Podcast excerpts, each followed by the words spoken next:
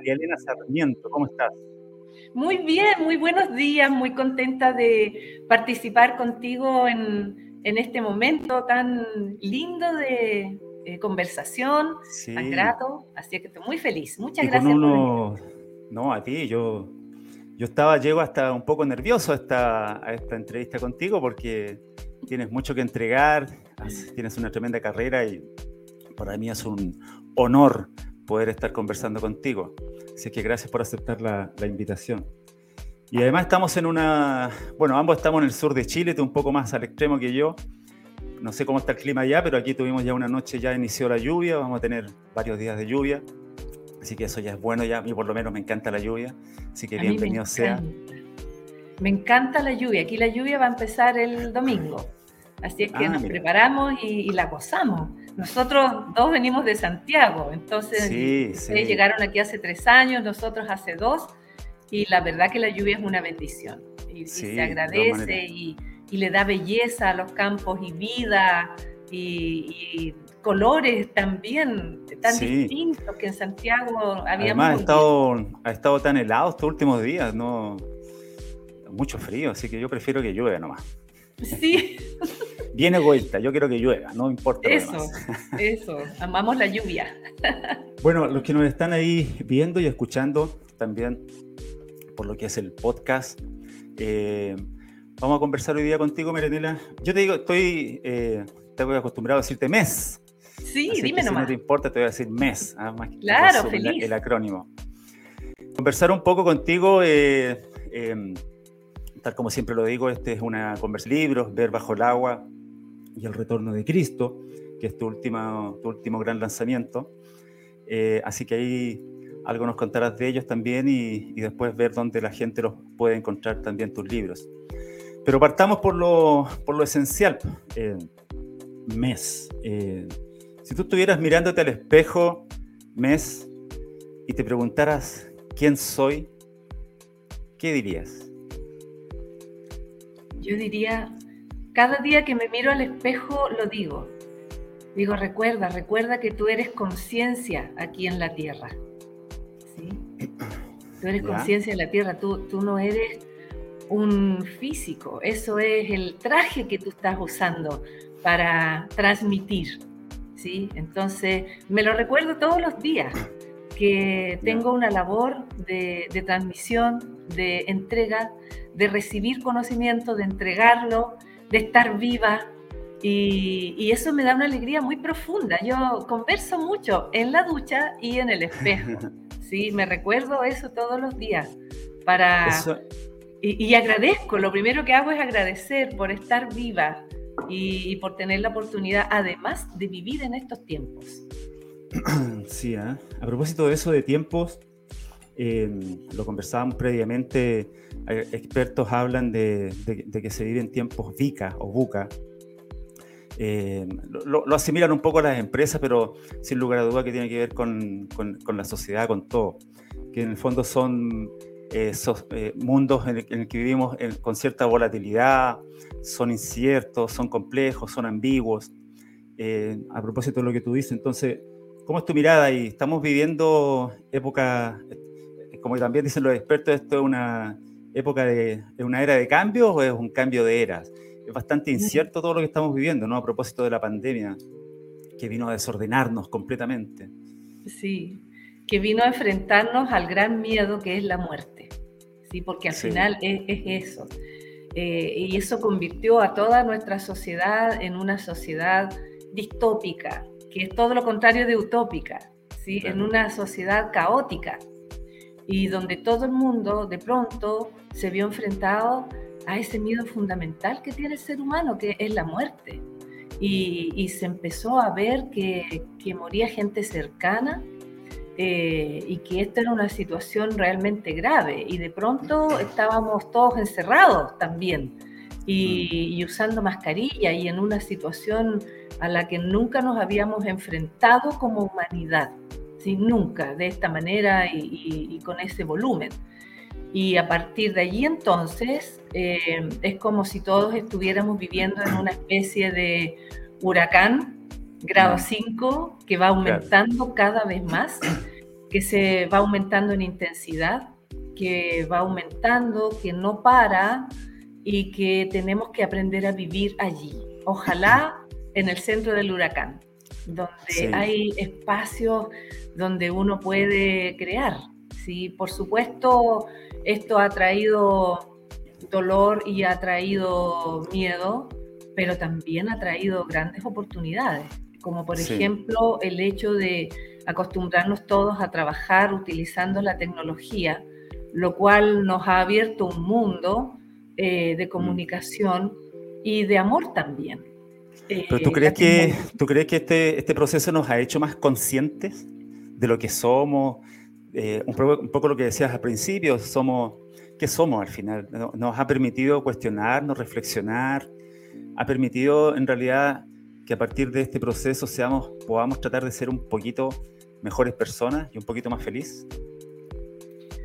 Yo creo que este proceso nos ha mostrado en primer lugar dónde estábamos como una conciencia encarnada aquí en la Tierra, ¿sí? teniendo una experiencia humana.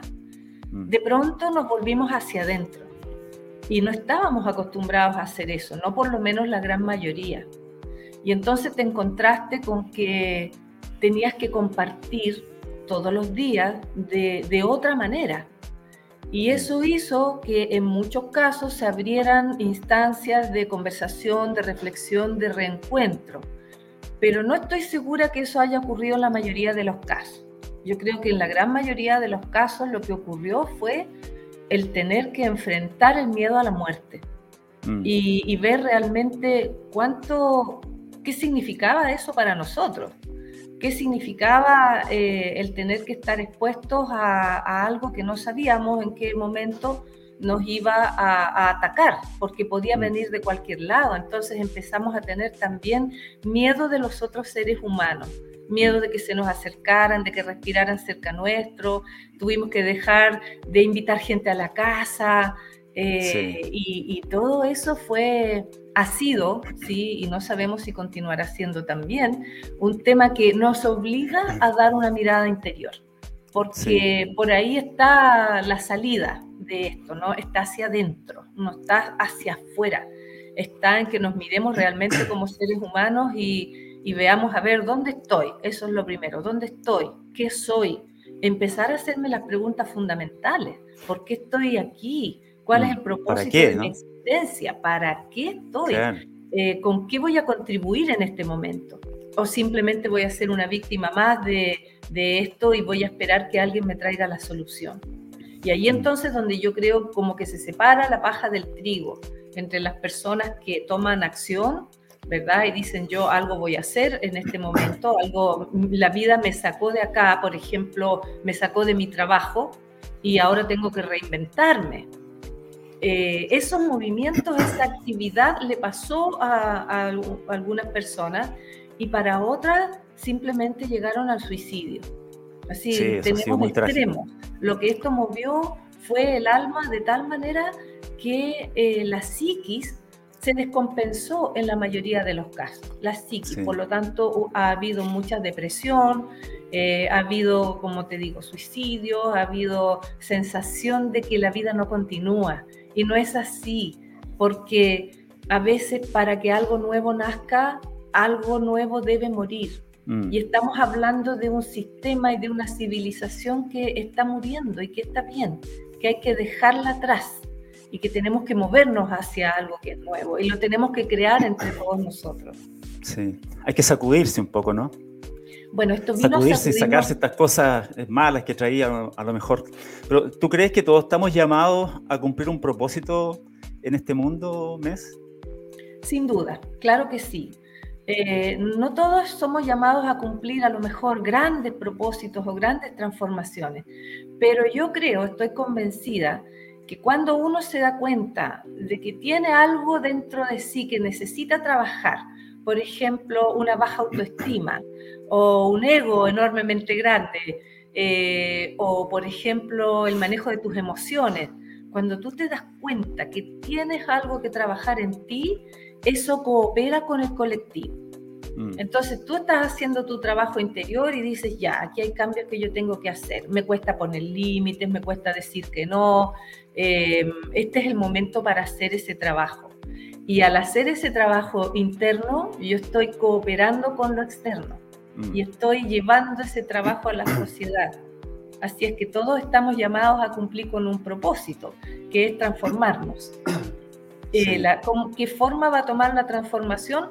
Va a depender del estado, del punto evolutivo de cada persona. Hay personas que hacen transformaciones en, algunas áreas más materiales, hay otras que hacen transformaciones en su psiquis, hay otras que hacen transformaciones en su alma y otras en todo eso. Y, y a veces eso es muy caótico y, y, sientes que estás perdido un poco hasta que vuelves a encontrar la hebra que te conduce por un, nuevo camino. y ahí yo diría que, está el mirarnos hacia el interior, ¿no? Este es un juego de roles un poco entre, entre a propósito, tú eres coach también, coach de vida, eh, yo soy coach ontológico y uno ahí se ha metido en algunos temas que tiene que ver un poco con el rol del, yo siempre eh, analizo mucho el ser y el tener. Entonces parece que también veníamos muy con el, muy con el tener, ¿no? Con la preocupación del tener más. por eso que me gusta a mí este, este, yo quise conversar un poco sin etiquetas. ¿ah? No me interesa tu cargo, no me interesa si eres gerente de o, o, dueño de una empresa, sino que conversar un poco más sobre la vida, sobre quiénes somos, para qué estamos acá. ¿ah? Huellas que inspiran, si estamos tratando de hacer algo para tratar de dejar una huella o no. Entonces, eh, ¿cómo, cómo es ahí tu, tu, mirada en ese sentido, entre esta relación del ser y tener. Veníamos muy cargados del tener, parece, y, no, y, el ser es el que está empezando a salir. Uno no se da cuenta de cuán absorbido está hasta que no te enfrentas con un conflicto mm. grande como este.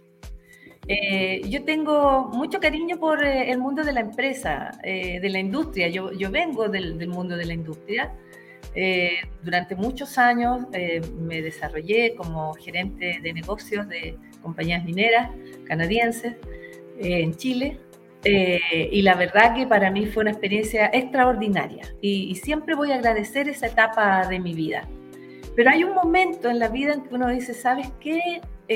como dices tú, no se trata del tener, no, no se trata solo de eso. ¿Dónde quedo yo como persona? En esto.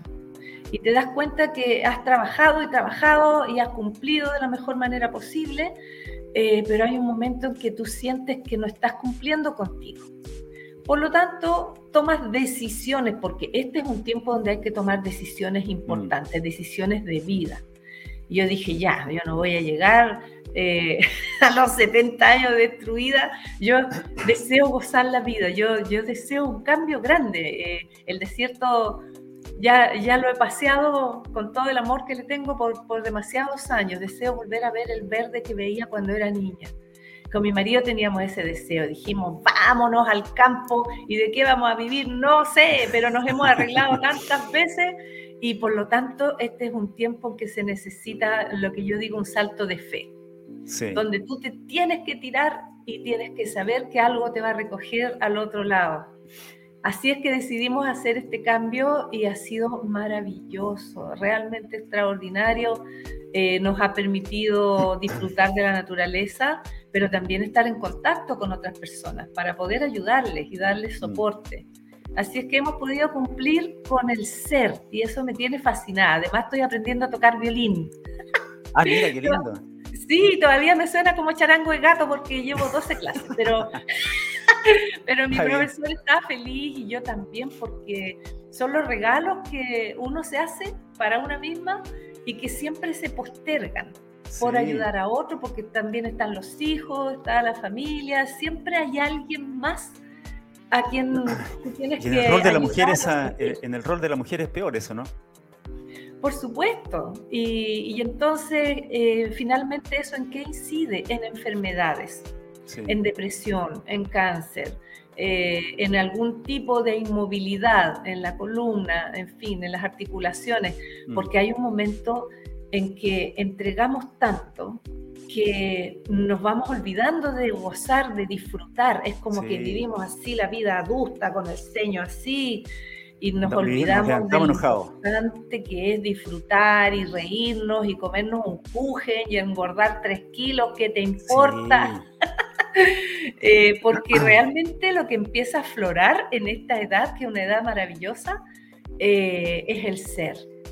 Y, y el ser que ha reclamado su lugar durante tanto tiempo, justo en medio de este caos, tiene una inmensa oportunidad de emerger. Es como me decía mi, mi, profesor de Tai Chi, me decía, las orquídeas más hermosas nacen de las aguas más nauseabundas.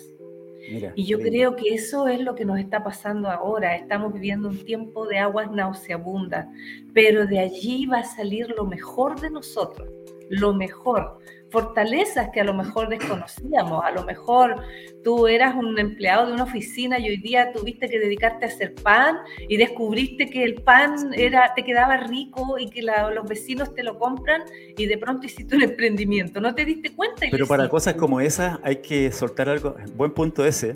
Y quiero tocar ahí el tema de la educación, volver porque tengo varios comentarios ahí que te voy a compartir. Tienes tus fans que están ahí hablando. Eh, pero hay que soltar el ego para situaciones como esa. Porque imagínate, tú fuiste gerente, una persona que fue gerente durante un tiempo, que quedó sin trabajo o que pretende hacer otra cosa, mañana se va a hacer pan a su casa. Ese cambio es, radical, digamos. Y si tú no tienes dominio sobre el ego y no sabes bien quién eres en tu interior, eh, eso puede terminar siendo una tremenda frustración, digamos. Bueno, en mi caso, esa salida fue voluntaria. Entonces, Justamente porque, porque hice ese análisis. Hice ese análisis y, y, le dije, yo me acuerdo a los gringos, le dije, mira, me he quedado dormida dos veces manejando en el desierto. No va a haber una tercera. La tercera me voy a morir. Y como me gusta la vida y deseo seguir viviendo, le dije, me voy a ir porque ya es tiempo. Entonces uno tiene que estar atento a las señales para hacer los cambios y hacerlos de manera consciente, de manera entonces que no sea traumática. Pero para eso, como dices tú, hay que masacrar bastante el ego porque eh, en realidad cuando tú tienes un buen puesto en una buena empresa, mucha gente de hecho te dice, oye, no te retires, no te vayas, ¿qué vas a hacer? Y, yo tenía tan claro que yo mis activos siempre los llevo puestos. Mm. Entonces, para donde yo vaya, yo llevando mi computador y ahora mi violín, con eso yo me puedo volver a rearmar siempre. Yo, yo no tengo esta, esta sensación de, eh, a pesar de que soy yo, soy una persona bien, bien aterrizada, pero tengo claro que la vida se trata del cambio y, que los cambios vienen siempre para uno, para transformarse. Así es que los cambios para mí han sido buenas cosas y siempre me, te, te transforman y te llevan a más. Así es que. tenemos saludos ahí, mira, Lilian Werner. Hola Lilian. Hola, profe. Linda, hola, profe. Sí, pues bueno, hablando de educación, yo, yo me dedico a, la educación espiritual de eh, personas mayores. Ay, qué linda Yolimar. Yolimar Pérez, siempre sabia en sus palabras, mi querida profe. Saludos desde Venezuela. Ese es mi alias. Yo soy la profe. Yo, si tengo que como que definirme un alias, una chapa. Eso. es la profe. Ahí te saluda Sandra Carmo, Carmañola. Carmañola. Hola Sandra, mucho gusto. Y también te saluda acá desde Argentina. Ah, bueno, desde Argentina te saluda Sandra. Qué linda. Qué lindo que gente de distintas partes del mundo vea tu programa. Porque es muy valioso lo que tú estás haciendo y te felicito por esta iniciativa. Bueno, esto es parte de, lo que uno trata de ser un aporte, ¿no? Al final, no importa cuántas personas te vean o no, uno trata de, dejar ahí material. Ahí te, te vuelvo a saludar, ahí está en vivo, ahí Sandra. para, para tratar de ser un aporte desde lo esencial, no más que eso. Pero yo quería tocar aquí lo importante eres tú. Eh, ¿cómo, es tu, ¿Cómo ves la educación hoy en día? Eh, yo, yo, creo que yo tengo una frase que dice que la, eh, llegó el tiempo de romper el paradigma de la educación reglada. Además de que, de que para mí la educación también obviamente es un negocio, ¿cierto? Entonces yo creo que hay mucho que hacer, mucho que hacer en la educación desde las bases, digamos. ¿Cómo es tu mirada ahí eh, con respecto a la educación? Bueno, mi mirada ha sido muy crítica, ¿sí? Porque una cosa es la educación y otra es el adoctrinamiento. Eh, y a lo mejor es fuerte lo que estoy diciendo, pero cuando tú llevas a un niño eh, y no le estás enseñando que errar es lo mejor que le puede pasar para poder seguir aprendiendo y aumentar su conocimiento, sino que lo estás castigando por errar porque le pones una mala nota, estás adoctrinando, no estás enseñando. Así es que para no quedarme solamente en la crítica y que los niños pudieran descubrir su propio poder creador, eh, entonces yo hice un libro. Y tú sabes que este libro yo lo lancé en la Antártida, porque mucha gente cuando uno hace una, una, iniciativa así, eh, mucha gente coopera, pero alguien tiene que partir encendiendo la mecha. Entonces eh, hice un libro eh, que se llama Ver bajo el agua, que está disponible solo para Chile, lamentablemente por un tema de derechos de autor, ¿sí? Pero es un libro que yo he regalado a colegios públicos, a las escuelitas así, pero más, eh, más alejada. Eh, me encanta hacer eso, ya he regalado como 6.000. Y también la gente lo compra y con eso yo voy haciendo nuevas ediciones que me permiten regalarlo y así. Entonces todo el mundo coopera en esta iniciativa eh, tengo el, patrocinio de varios ministerios para este libro de educación, de cultura, medio ambiente. Te lo voy a mostrar. ¿Lo tienes ahí o no? Eso. A mí me encanta. Por lo que están mirando. Es un hermoso libro, un hermoso. Yo tuvimos una experiencia ahí con, con Marianela, con mi, con mi esposa. Sí. Con y tiene unas imágenes bellas que las aportó una artista inglesa que se llama Josephine Ward. Entonces, eh, eh, ¿Dónde se puede, ah, para ver tus redes, eh, Mes, dónde se puede conseguir ese libro? Bueno, lo, para conseguir este libro en Chile, porque como les aclaro, está solo disponible en Chile, eh, me tiene que escribir un correo y, ahí yo se los envío. ¿sí? Tiene un costo muy, muy eh, adecuado, el costo del envío. cuesta, el libro cuesta 15 mil pesos más el envío. ¿ya? Y me escriben un, correo a María Elena de Chile arroba gmail.com y, y, ahí yo les digo cómo se hace y se los envío. Yo vivo en el campo, entonces que es como pelotillegua, así como la nada. entonces tengo que ir a Osorno o a Puerto Vara, pues, y ahí vamos acordando y yo se los envío con una dedicatoria bonita también. Eso Hermoso. Mira, ahí te saluda también a propósito. la educación. ¿Perdón? Patricia Patricia Renteira te saluda también ahí, no sé si lo ubicas, de Texas, dice Estados Unidos. Mira, a propósito. Wow, tu programa lo ven desde Texas. Sí, estamos internacionales hoy día, pero eso gracias a ti, sin duda. Sin duda, eres muy conocida, así que eso es parte gracias a ti. Viste que no importa que uno esté alejado en, el campo. Que no, yo al igual que tú me muevo con mientras esté con mi computador y con mi familia, lo demás todo se puede manejar si uno no necesita más. Entonces, porque eso, esos son tus activos, uno, uno ya aprendió, ¿sí? Y, y, si Dios te ha dado a ti el don de la comunicación, ese, eso es tu cooperación en este momento distópico, en este momento caótico. ¿sí? Poder sonreírle a la gente, poder decirle a la gente que vamos a salir entre todos de esta. Sí, Oye, Mes, antes, se nos van quedando pocos minutos antes de entrar a, una parte del programa que tenemos que se llama el sobre rojo. Yo te quería, quería aprovechar de, hacerte una pregunta.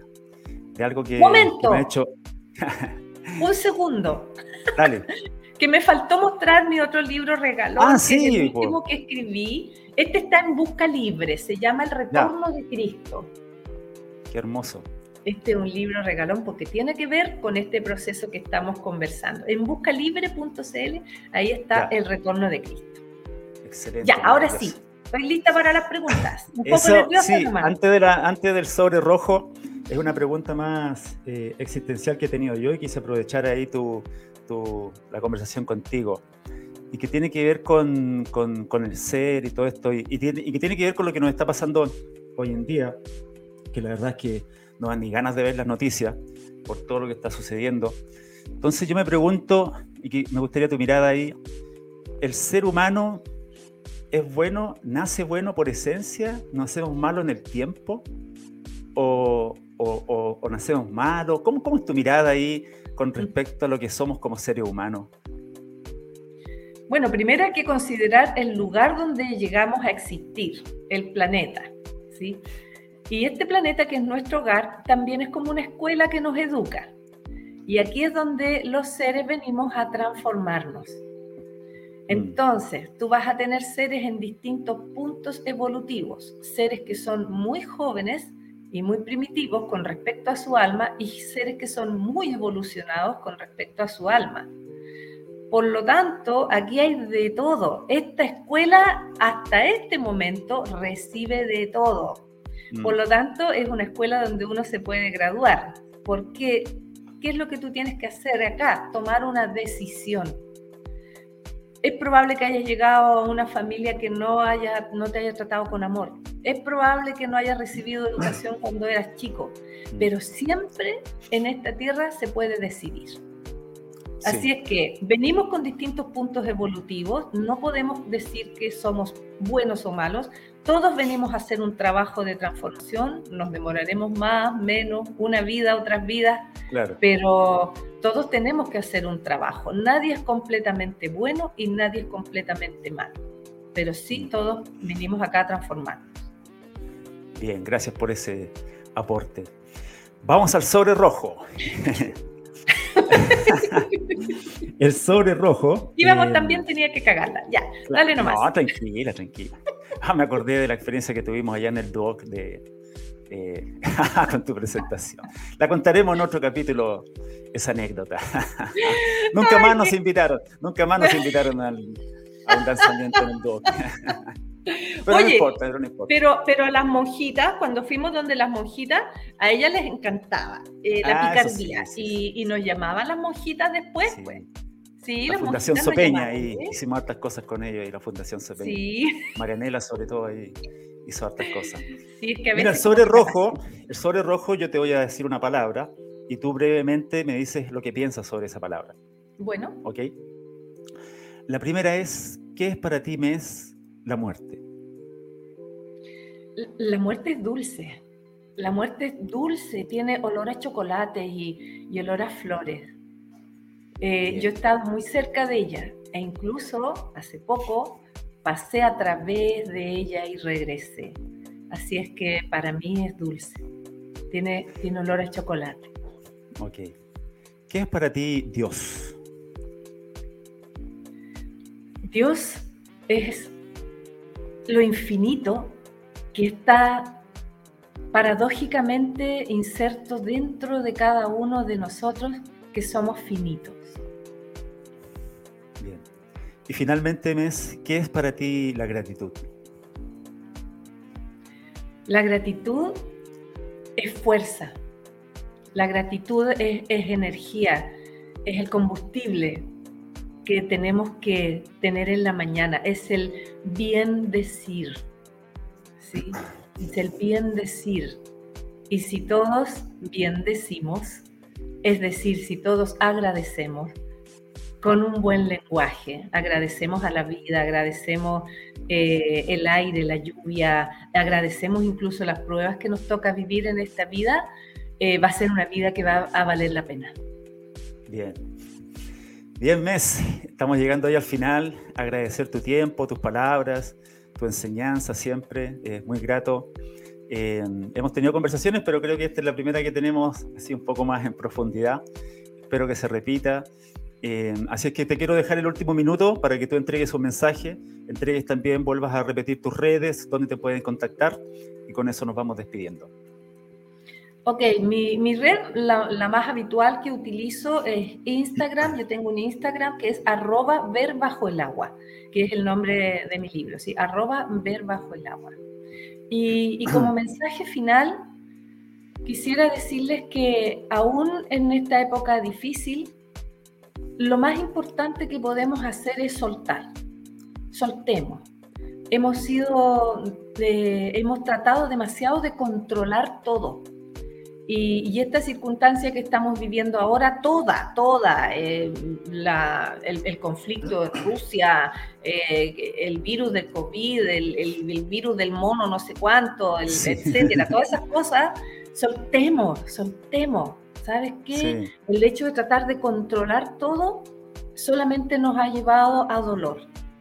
Soltemos, eh, fluyamos con esto, tratemos de entender que estamos metidos en un huracán, pero tratemos de situarnos en el centro de este huracán.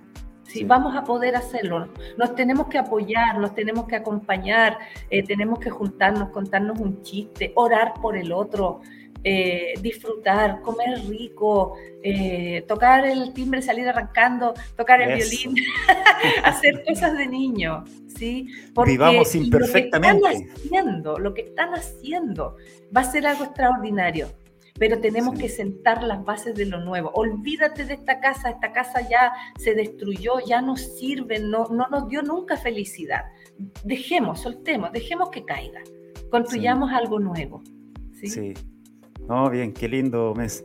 Vivamos imperfectamente, como digo yo, y como dices tú, eh, soltemos. no nos tomemos la vida, ya es demasiado, demasiado seria la vida como para tomársela tan en serio, ¿no? Riámonos un poco, gocemos, demos gracias por lo que tenemos. Si, si miramos hacia adentro y vemos lo que tenemos, tenemos más cosas por qué agradecer que por, por qué quejarnos. Sin duda. Mes, ha sido una bendición, una linda conversación. Eh, esperamos tener otra. Eh, con alguna temática, agradecerte y, nada, nos seguiremos encontrando por esos pasajes de la vida. Muchísimas gracias, José Eduardo. Ha sido un, momento encantador, profundo, hermoso, así que cuenta conmigo para lo que necesites. Muchas gracias. Y nos estaremos viendo. A todas las personas que nos están mirando, un abrazo cariñoso. Sí, a todos los que nos están viendo ahí, se tomaron unos minutos. Y, a los que nos siguen ahí también por, por, por el podcast, también, muchas gracias. Nos estaremos encontrando el próximo jueves con otra eh, entrevista tan interesante, digamos, ¿cierto? Sobre huellas, sobre huellas que inspiran. Así es que será hasta la próxima semana. Gracias a todos. Chao, chao, Mes. Chao, chao. Chao.